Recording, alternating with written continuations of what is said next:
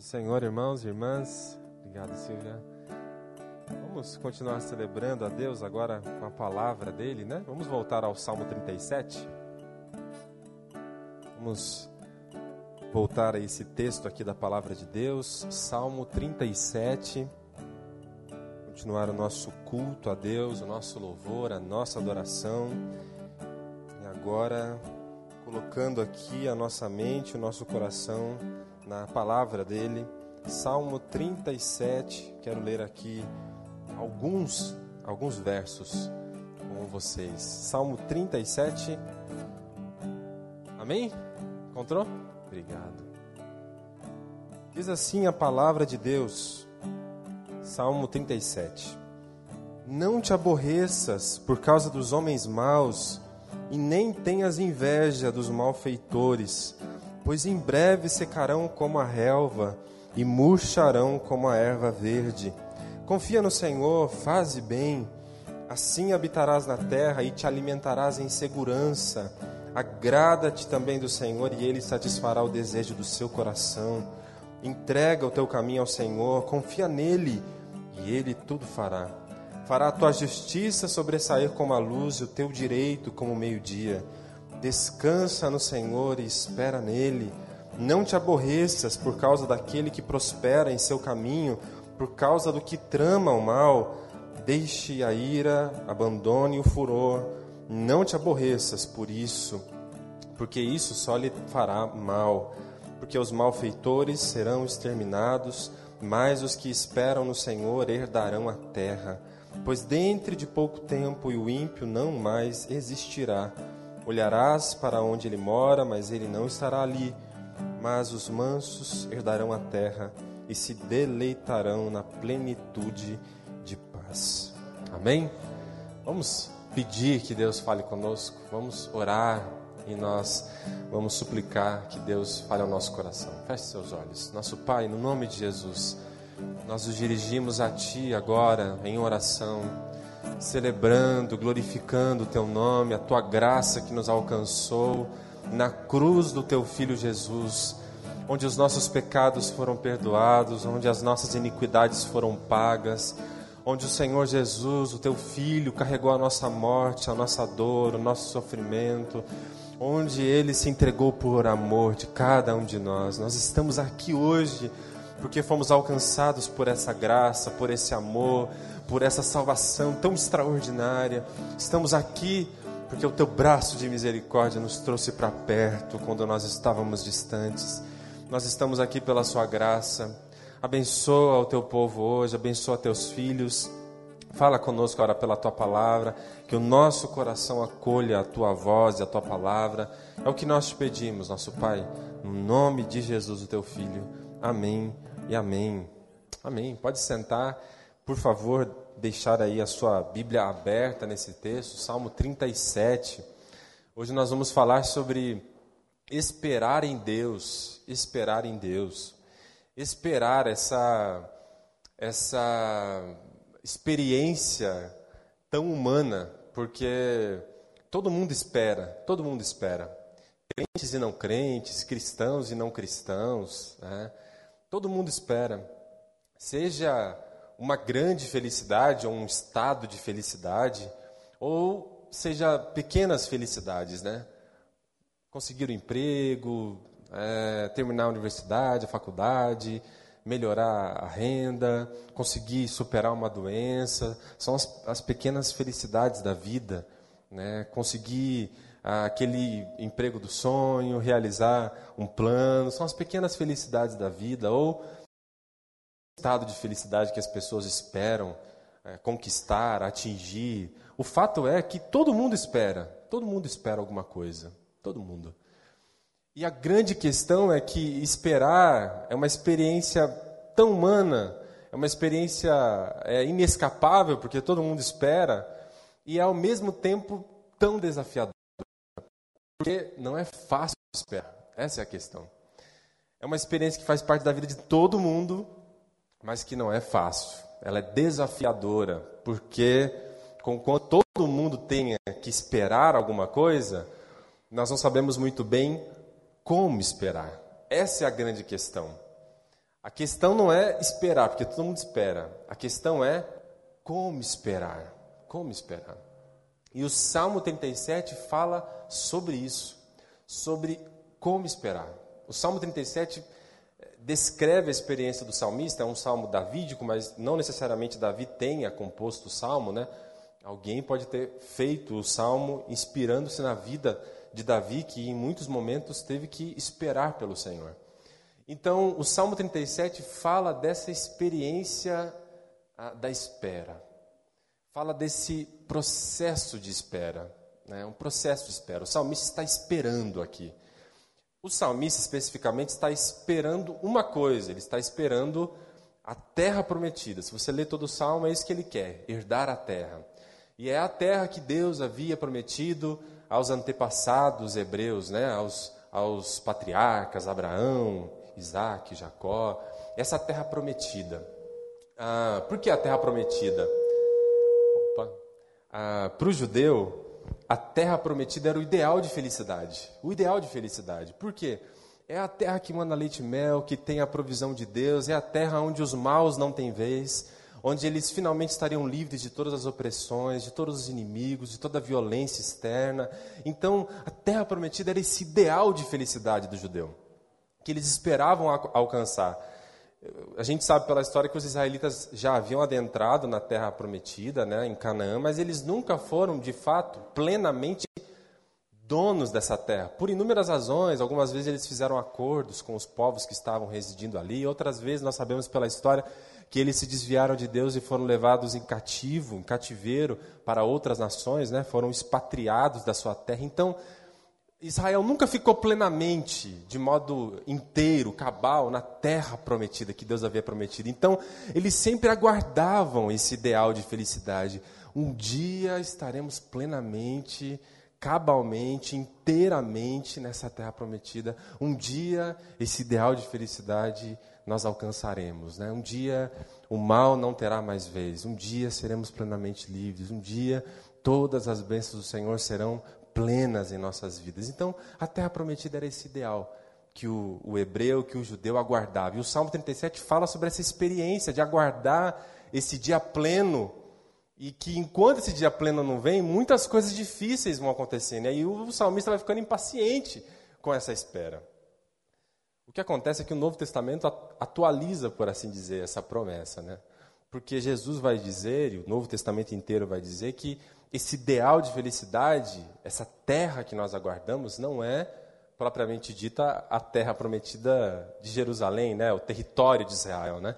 Mas essa terra é a nova terra, né, que vai surgir na história, conforme diz Apocalipse 21, quando Jesus voltar e estabelecer seu reino plenamente, e aí sim essa nova terra será esse ideal de felicidade que finalmente nós chegaremos e onde o mal não terá vez, não haverá mais morte, mais pranto, mais dor, porque as primeiras coisas terão passado.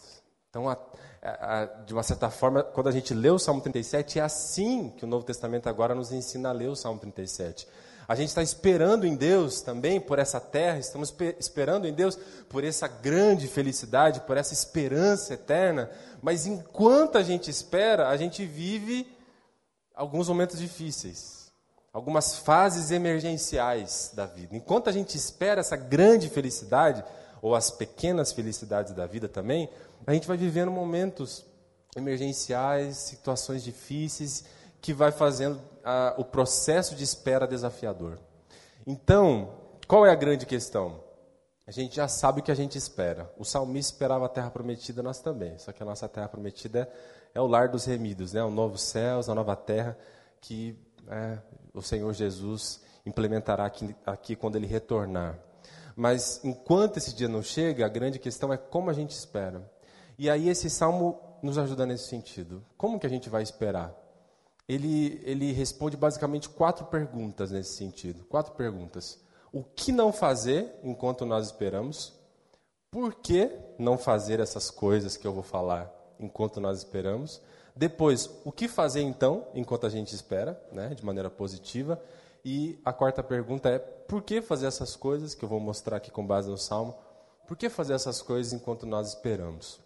Então, ah, basicamente são quatro partes que esse salmo aqui poderia ser dividido. Então, a primeira pergunta é essa: o que, que a, gente, o que, que a gente não faz enquanto a gente espera? É, o salmo fala sobre isso, porque ele está esperando, e aí ele percebe que três coisas nós não podemos fazer enquanto nós esperamos. Primeira, enquanto a gente é, espera, nós não podemos ah, ser, ah, diz o texto aqui, rancorosos. É o Salmo 37, verso 1 diz assim: Não te aborreças ou não te irrites por causa dos perversos ou homens maus. Qual que é a ideia aqui? Enquanto a gente está esperando, a gente olha para a nossa realidade, o que a gente vê? O mal triunfando. É isso que a gente vê? Quando você, quando você assiste o jornal, é isso que você vê? O mal triunfando. Né? O mal triunfando. E o salmista também tem essa experiência. Ele está esperando, e aí ele olha e ele vê o mal triunfando. E qual é o grande risco quando nós vemos o mal triunfando? Ficarmos rancorosos, aborrecidos, indignados. Não é a indignação de nós não compactuarmos com o mal. Esse tipo de indignidade, de, de, de, ficarmos indignados, é uma experiência normal. A gente fica indignado de ver o mal triunfando. Mas não é esse tipo de indignação que o Salmo fala. Ele está falando de ficar. É até uma metáfora, a palavra hebraica usada aqui significa esquentar. É algo que vai esquentando, vai esquentando até ficar abrasado. A experiência aqui é você vai se aborrecendo, se aborrecendo, se aborrecendo, até se transformar em uma pessoa rancorosa. Rancorosa. Uma pessoa amarga, com raiva de ver o mal triunfando. Então, enquanto a gente espera, diz o texto, não podemos ficar rancorosos. Em segundo lugar, enquanto a gente espera, nós não podemos, não apenas ser rancorosos, mas não, nós não podemos também ser invejosos. Olha a continuação do verso 1. Não te aborreças ou te indignes por causa dos homens maus ou dos perversos, e nem tenha inveja. Por quê? Porque, por um lado, nós, nós corremos o risco de ficar indignados, rancorosos com o mal triunfando, e, por outro lado, nós podemos correr o risco de ficarmos invejosos, porque a gente vê o mal triunfando e as pessoas que ah, basicamente fazem tudo de errado se dando bem na vida. E aí você fala, ah, eu vou fazer também. Aí, o que, que adianta ser honesto? Que adianta trilhar o caminho certo? Está vendo os maus triunfando? Vou fazer a mesma coisa. Está dando certo. Né? Então, é o risco de, enquanto você espera algo do Senhor, você começar a fazer o quê? Invejar, diz o salmista. Não inveje. Né? Os que trilham o mau caminho, não tenham inveja dos malfeitores. Terceira coisa que nós não podemos fazer enquanto nós esperamos. Não, não somente não ser rancorosos, também não invejosos, mas também vingativos. O texto vai dizer aqui para a gente, no verso 8, veja aí, verso 8: Deixa a ira e abandona o furor, não te aborreças para que não faças o mal, fazer o mal. Qual outra tentação enquanto nós esperamos? A gente vê o mal triunfando, ficamos rancorosos. Segundo, podemos ficar invejosos. Terceiro, podemos querer nos vingar. Por que nos vingar? o, instinto, quando alguém faz o mal para a gente, é querer fazer a mesma coisa para eles. A mesma coisa. Quando você sofre o mal, qual é a grande tentação? A tentação é de retribuir. E aí o salmista diz: espera, espera no Senhor. Não retribua com não, não retribua com o mal. Aliás, o texto diz para a gente fazer o oposto, né? Fazer o bem.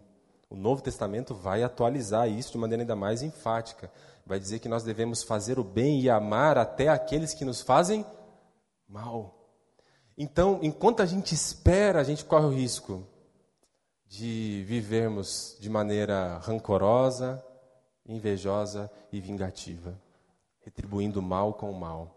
Então, se você está esperando alguma coisa, você sente essa tentação, não faça isso. Por que não fazer isso? Por que não praticar o rancor, a inveja e a vingança? Por três razões. E aí vem a segunda pergunta. O que não fazer? Já falei. Por que não fazer essas coisas? Por que não fazer essas coisas? Por que não sermos ah, rancorosos, invejosos e vingativos? Também por três razões, o texto diz primeiro lugar, nós não devemos fazer essas coisas enquanto nós esperamos, Porque, basicamente, o texto vai nos ensinar que ah, os que triunfam agora fazendo o mal, eles não durarão para sempre. Um dia, diz o texto da palavra de Deus, os que agora triunfam fazendo mal se encontrarão com o juízo de Deus. Então, por que, que a gente pode esperar em Deus? Porque eles não triunfarão para sempre. A gente tem que acreditar nisso, a gente precisa confiar nisso. E o salmista fala isso basicamente aqui no verso de número 1, 2, 9, 10, mas veja o verso 2. Por que, que nós não precisamos fazer essas coisas erradas? Verso 2: Porque em breve os malfeitores secarão como a relva e murcharão como a erva verde. Então é breve. Veja agora o versículo de número 9. Porque os malfeitores serão exterminados, mas os que esperam no Senhor herdarão a terra. Verso 10: Pois dentre pouco tempo e o ímpio não mais existirá.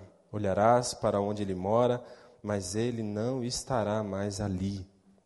A ideia aqui é que um dia aqueles que triunfam fazendo mal se encontrarão com juízo de Deus. E até esse dia, o que, que a gente faz? A gente vai esperar em Deus. A gente vai evitar essas ações aqui, né? a inveja, tanto o rancor quanto também a vingança.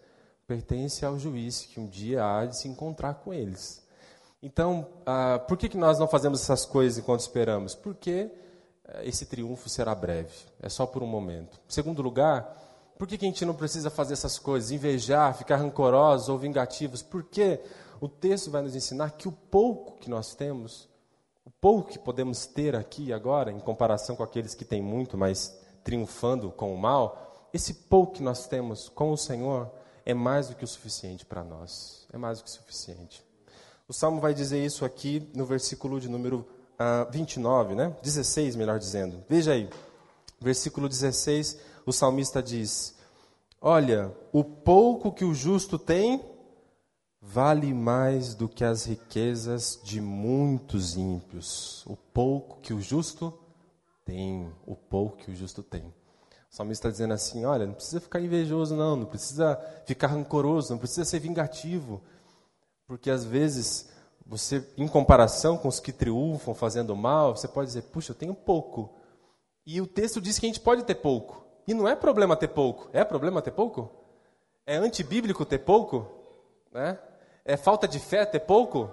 Diz o salmista que não, não. Aliás, o salmista está dizendo que é uma experiência muito comum para os crentes ter pouco.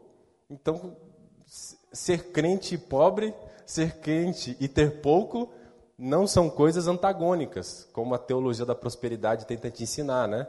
Não, é, se, se você tem fé, se você está com Deus, isso não pode acontecer com você. Então, a gente já sabe que isso não tem nada a ver com a Bíblia. Aqui está dizendo que o justo pode ter pouco, pode ter pouco. Mas qual é a grande questão? Esse pouco comparado ao muito daqueles que triunfam com o mal, esse pouco é mais do que o bastante, é mais do que o suficiente para nós, porque o Senhor supre todas as nossas necessidades. Com esse pouco, com esse pouco. Aliás, a Bíblia sempre vai mostrar Deus suprindo ah, o seu povo com esse pouco, né? Pensa lá em, Elias, né? Pensa na, naquela viúva, né? Que só tinha uma uma botija, é, um pouco, né? Lembra de Jesus? que vocês têm aí? Tem uma multidão faminta. Um pouco de peixe, um pouco de pão. Mas o pouco é muito. Pouco com Deus é muito. Então espera. Mas eu tenho pouco, Senhor. Espera no Senhor, espera no Senhor. Vai ser o bastante para você, vai ser o suficiente. Porque o Senhor vai suprir todas as suas necessidades. Então espera no Senhor. Então por que você ficar invejosos, rancorosos? Porque esse pouco é o suficiente, porque Deus está com a gente. Deus está do nosso lado e isso nos basta. Em terceiro lugar, por que a gente não precisa fazer essas coisas erradas enquanto nós estamos esperando? Porque a, a nossa alegria, em comparação com a alegria daqueles que triunfam fazendo mal, a nossa alegria jamais terá fim. A felicidade daquele que tem fé em Deus não tem prazo de validade. A felicidade do justo, diz o texto bíblico, não tem prazo de validade, não tem data para acabar. Ao contrário da felicidade efêmera e transitória daqueles que triunfam fazendo mal.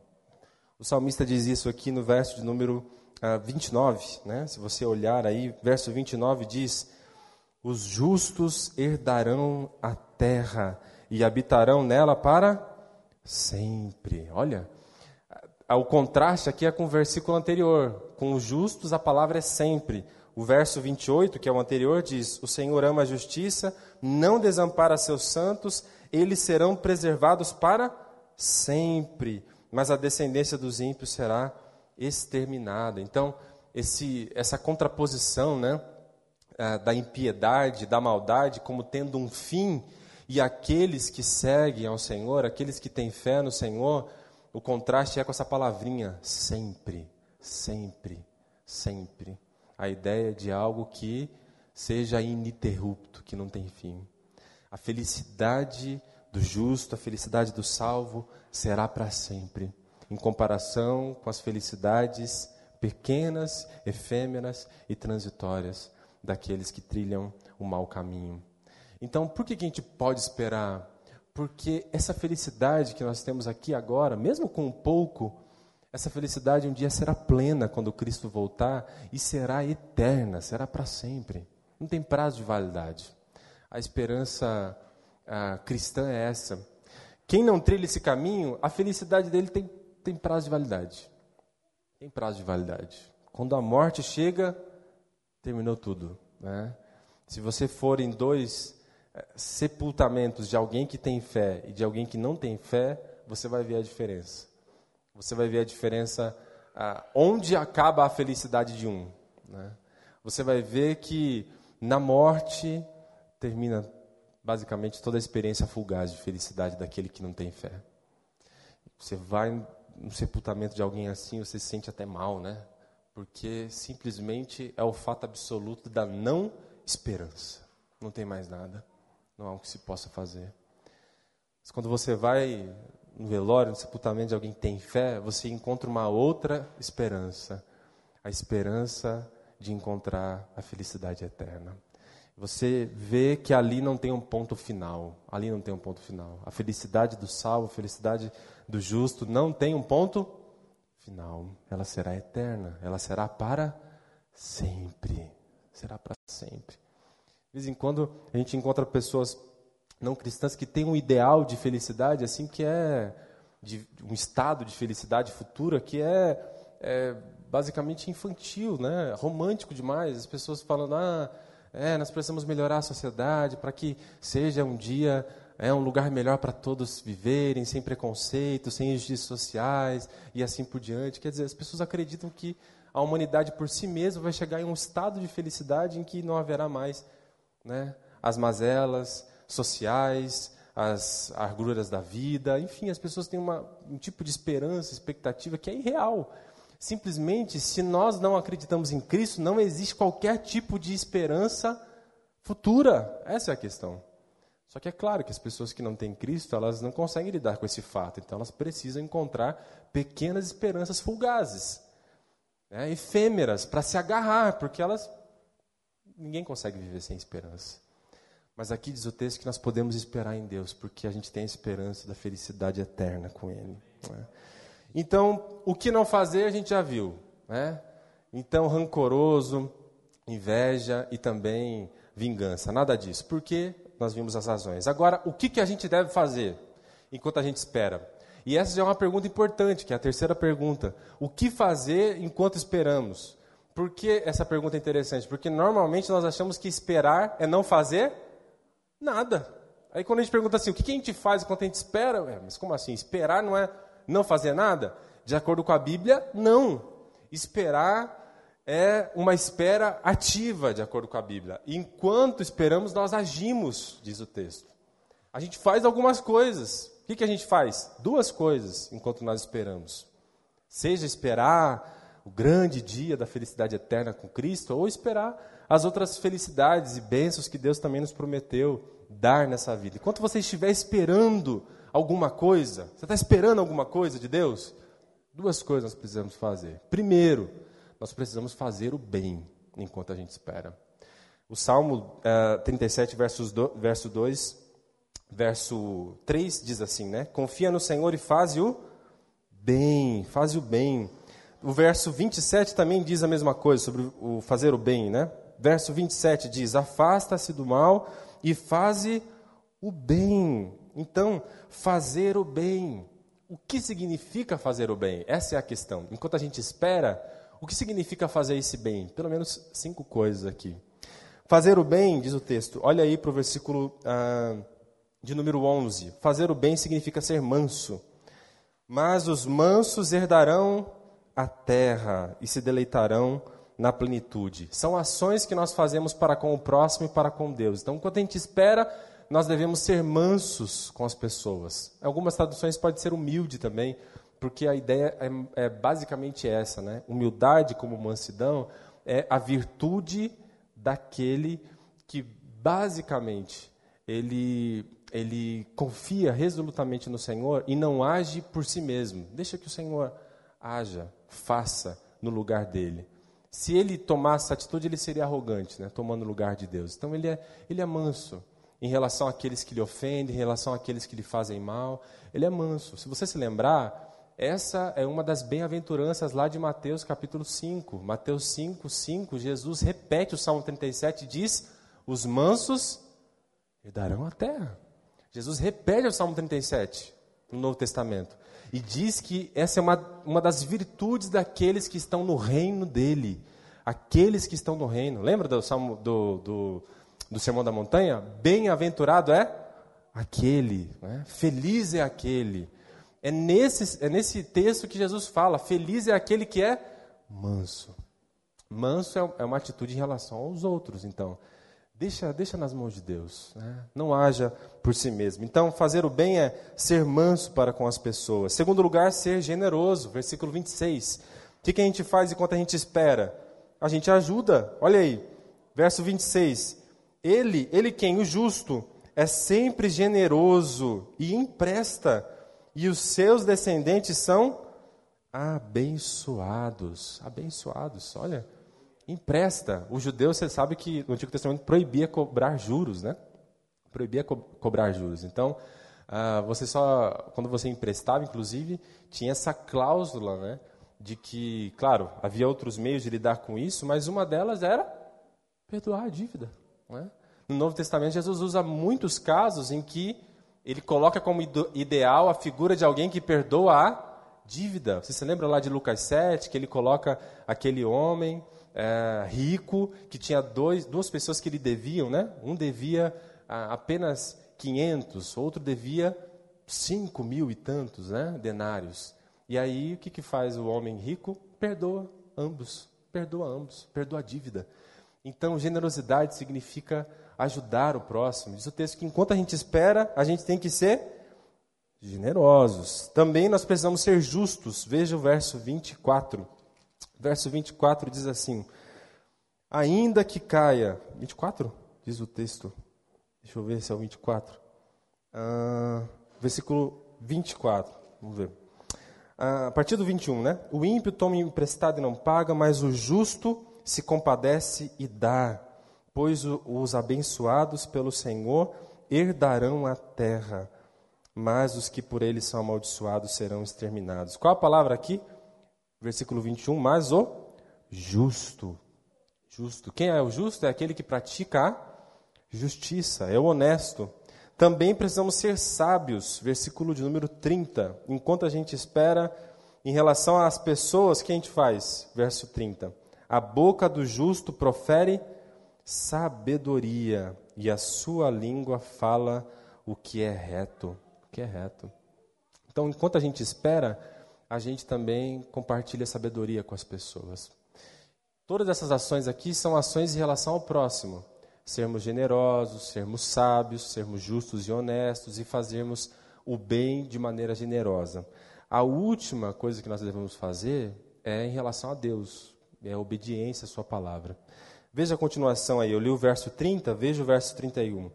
A lei do seu Deus está em seu em seu coração. A lei de Deus está no seu coração. E os seus pés não vacilarão. Enquanto a gente espera, a gente faz o bem para o próximo e em relação a Deus nós obedecemos a sua palavra. É assim que a gente espera. Tudo isso significa fazer o bem. Então, fazer o bem envolve muita, muita coisa. Né? A segunda coisa que a gente faz, então, enquanto a gente espera, é depender de Deus. Enquanto a gente faz o bem, a gente depende de Deus. E depender de Deus envolve cinco coisas. Envolve, em primeiro lugar, confiar. Olha o verso de número 3. Confia no Senhor. Enquanto a gente espera em Deus, nós dependemos de Deus e depender de Deus significa confiar nele. Confiar nele. Por quê? Porque enquanto a gente está esperando, o risco que nós corremos é de passarmos a desconfiar que Deus vai cumprir a sua palavra. E quando a gente começa a desconfiar, o que diz o texto? Confia. Confia, confia, continue confiando nele. Em segundo lugar, o que significa depender de Deus? Deleitar-se em Deus. Veja o verso 4 ou agradar-se, né, também em algumas traduções. Verso 4 diz: Deleita-te também no Senhor, e Ele satisfará o desejo do seu coração. Deleita-te ou agrada-te. Porque enquanto nós esperamos alguma coisa de Deus, qual é a tendência também? É nós começarmos a ficarmos insatisfeitos, tristes. Sabe, quando você quer muito uma coisa de Deus e aí essa coisa não chega, que você começa começa a acontecer com você? Você começa a ficar triste, né? Você começa a ficar insatisfeito. E aí diz a palavra que nós precisamos fazer o oposto. Nos alegrarmos no Senhor, deleitarmos no Senhor, nos agradarmos no Senhor. E dizer, Senhor, do jeito que eu estou, com muito ou com pouco, sem aquilo que eu tanto espero, porque ainda não chegou, não importa. Eu quero me agradar no Senhor. Né? Como diz o, o profeta Abacuque, ainda que não floresça a figueira, que não haja fruto nos campos, enfim, ainda que tudo falte, eu todavia me alegrarei no Senhor, né? Me alegrarei no Senhor. Então encontrar essa alegria no Senhor, deleitar-se no Senhor enquanto nós esperamos.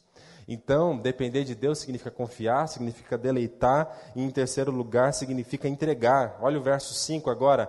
Entrega o teu caminho ao Senhor, entrega o teu caminho ao Senhor. A palavra, em hebraico, as palavras são é, é, quase imagens, né? As palavras antigas eram assim, né? Elas, elas vinham de imagens. Então, essa palavra entregar, a imagem dessa palavra é a de alguém empurrando alguma coisa pesada. Entrega significa literalmente aquilo que você está empurrando, solte. Né? Solte aquilo que você está empurrando a ideia de você estar carregando algo tão pesado que você não consegue mais. E aí diz ah, o texto: se você não aguenta mais, solta, entrega nas mãos de Deus. Está esperando? Entrega.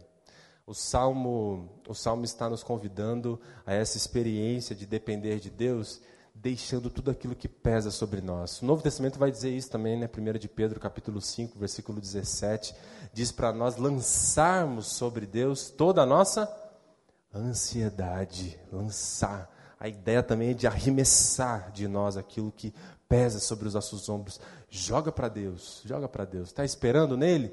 Entrega para Deus, entrega tudo.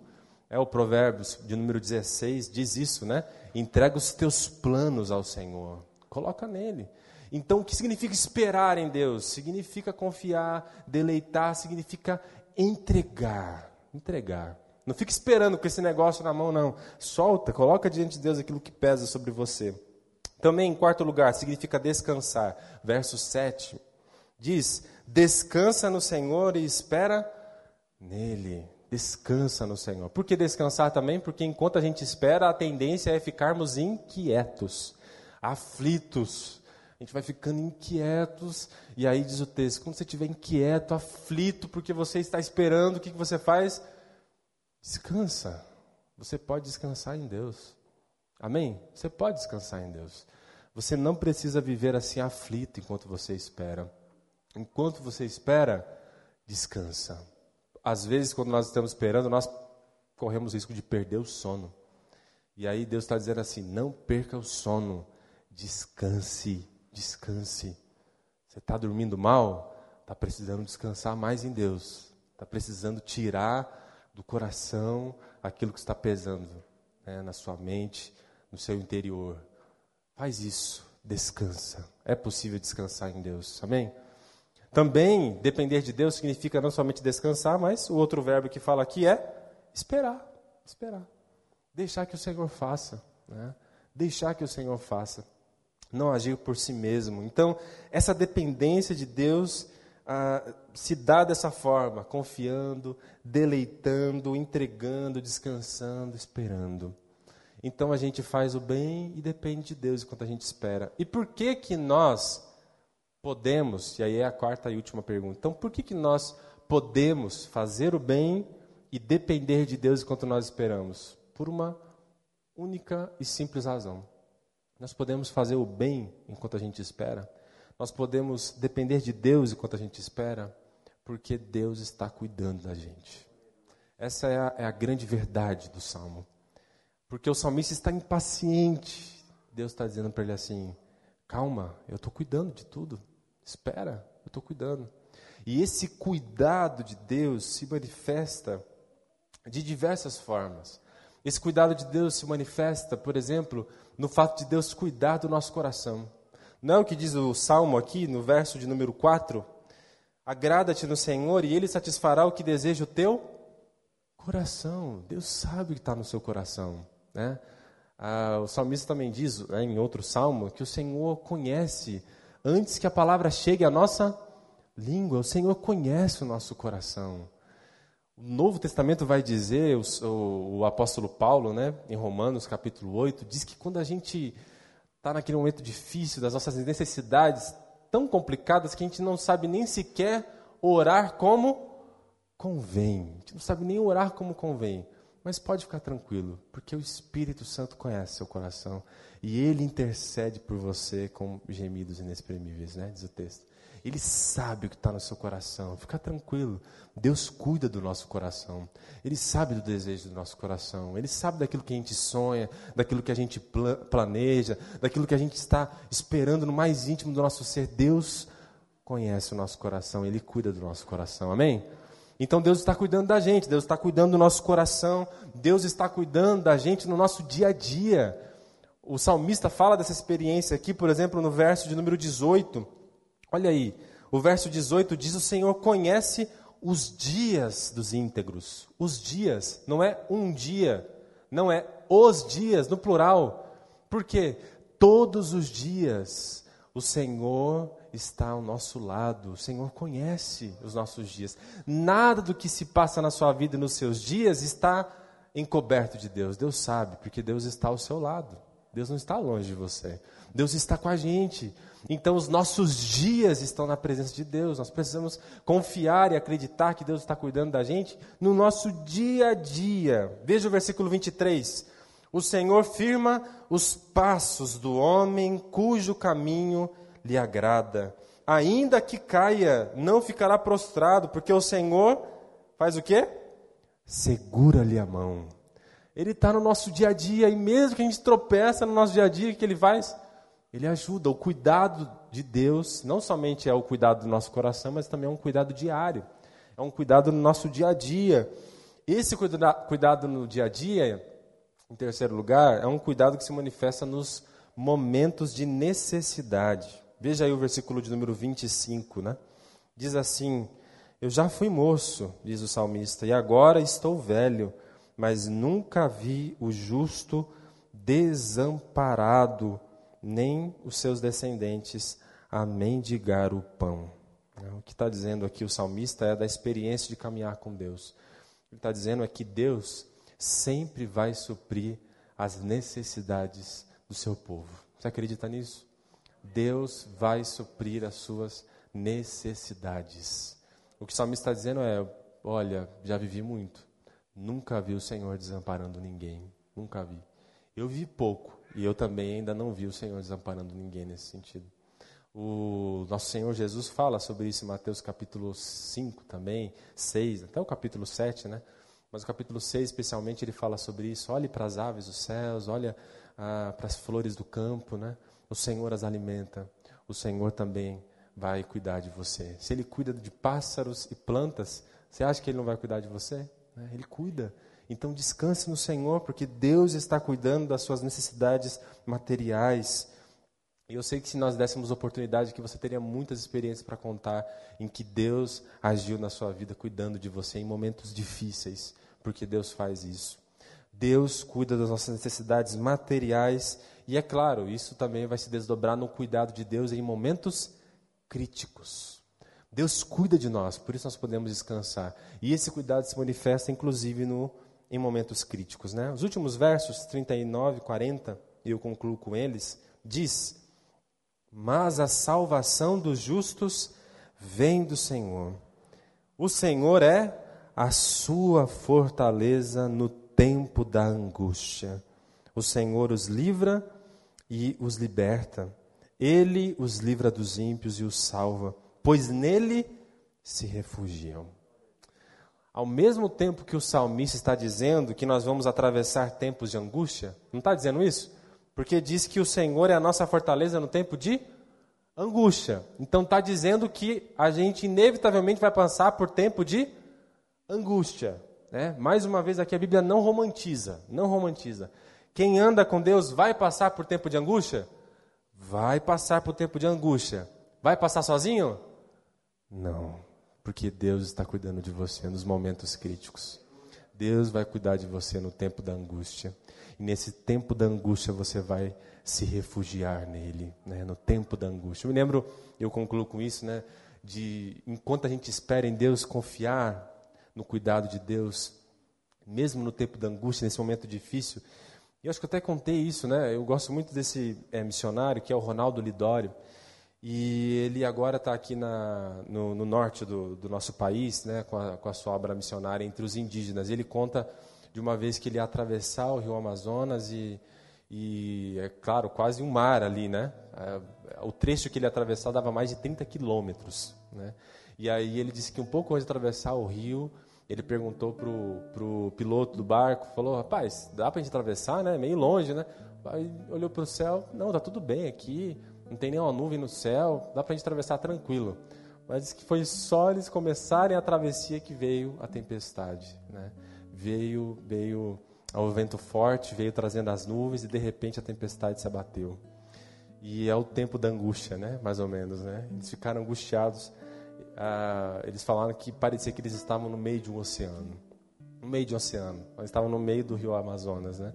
E o próprio piloto falou que nunca tinha experimentado uma, uma tempestade tão violenta como aquela no meio do rio e eles acharam que ia afundar. Mas naquele momento eles viram, no meio da escuridão da tempestade, ah, uma sombra no meio do rio. No meio do rio, uma sombra. Aí eles foram chegando mais perto e viram que era uma árvore, uma árvore, só os galhos dela, né? O rio cheio, mas ainda ali tinha uma árvore com alguns galhos para fora da água. Eles conseguiram amarrar o barco ali, quase afundaram, mas se agarraram naquela árvore, né? E a tempestade passou e eles ficaram seguros. E aí ele disse que sempre quando ele passa por esses tempos de angústia, ele se lembra que no meio da tempestade Deus vai providenciar uma árvore no meio do caminho, né? Deus vai dar um galho para você segurar.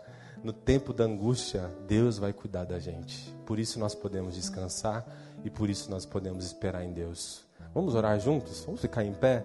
Quero te convidar para orar. De repente você está esperando algo de Deus, está esperando alguma coisa, uma bênção, um auxílio, um socorro, um amparo. Está esperando Todos nós estamos esperando a grande felicidade eterna que virá. Mas de repente você está esperando uma dessas pequenas felicidades da vida, né?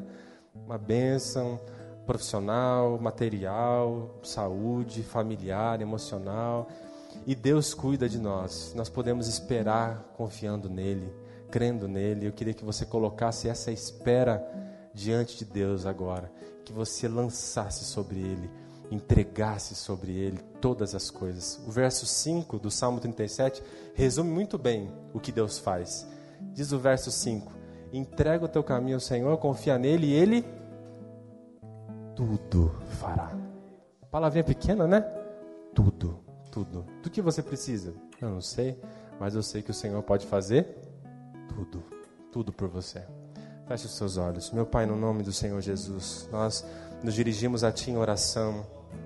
Não é fácil esperar, não é nada fácil aguardar, Senhor. Aguardar o grande e glorioso dia, mas também aguardar algumas das bênçãos do Senhor aqui agora. Aguardar o emprego, aguardar a, a cura da doença, aguardar, Senhor, o tempo da angústia passar, aguardar que o problema se resolva, o problema familiar, aguardar que a crise financeira passe, aguardar que a pandemia termine, não é fácil. Aguardar que a fase emergencial chegue ao fim não é fácil esperar. É difícil, Senhor. O Senhor conhece as nossas vidas nós vamos ficando angustiados, tristes, nós queremos desistir às vezes, perdemos o sono, mas a tua palavra vem ao nosso coração dizendo hoje: confia no Senhor, deleita-te no Senhor, agrada-te no Senhor, espera no Senhor, entrega ao Senhor todas as coisas, confia nele e ele tudo fará. A tua palavra vem dizer isso ao nosso coração hoje para experimentarmos o cuidado do Senhor na nossa vida. E nós queremos experimentar esse cuidado. Esse cuidado é diário, porque os dias dos justos estão diante do Senhor. O Senhor conhece os nossos dias. O Senhor sabe o que a gente vive, o Senhor sabe as nossas experiências, o Senhor sabe do nosso dia a dia, o Senhor cuida do nosso coração, o Senhor sabe dos desejos do nosso coração, dos sonhos que acalentamos o nosso coração, das coisas que esperamos, que aguardamos e que ansiamos o nosso coração, porque o Senhor conhece os desejos do nosso coração. E nós acreditamos no cuidado do Senhor. O Senhor há de cuidar de cada coração aqui. Nós acreditamos no seu cuidado material, porque a tua palavra nos diz que o Senhor cuida de nós, que o Senhor vai suprir as nossas necessidades, que o Senhor vai nos ajudar, que o Senhor cuida de todas as coisas, da natureza, porque o Senhor criou o mundo e o universo, e o Senhor também há de cuidar de nós porque o Senhor também nos criou para o Senhor, para a tua glória, e nós pertencemos a ti, como todas as coisas pertencem a ti. O Senhor há de cuidar materialmente dos teus filhos e filhas, o Senhor há de ajudar nos momentos críticos, porque no tempo da angústia o Senhor é o nosso refúgio. O Senhor é a nossa fortaleza no tempo da angústia. Então, ainda que atravessemos o mar, ainda que tenhamos que passar pela tempestade, ainda que os ventos venham fortes contra o nosso barco, o Senhor vai nos levar a um lugar seguro. Haverá uma árvore no meio do rio, haverá um galho no qual nós possamos nos segurar, e nós vamos descansar em Ti, e nós vamos experimentar o Seu cuidado, mesmo no tempo da angústia, Senhor, até que venha o dia da grande felicidade eterna que desfrutaremos para sempre, porque os justos herdarão a terra para sempre, diz a tua palavra. Até que esse dia chegue, Senhor, ajuda a gente a esperar, ajuda os teus filhos a passarem pela espera. É assim que nós oramos, Pai, no nome de Jesus. Amém.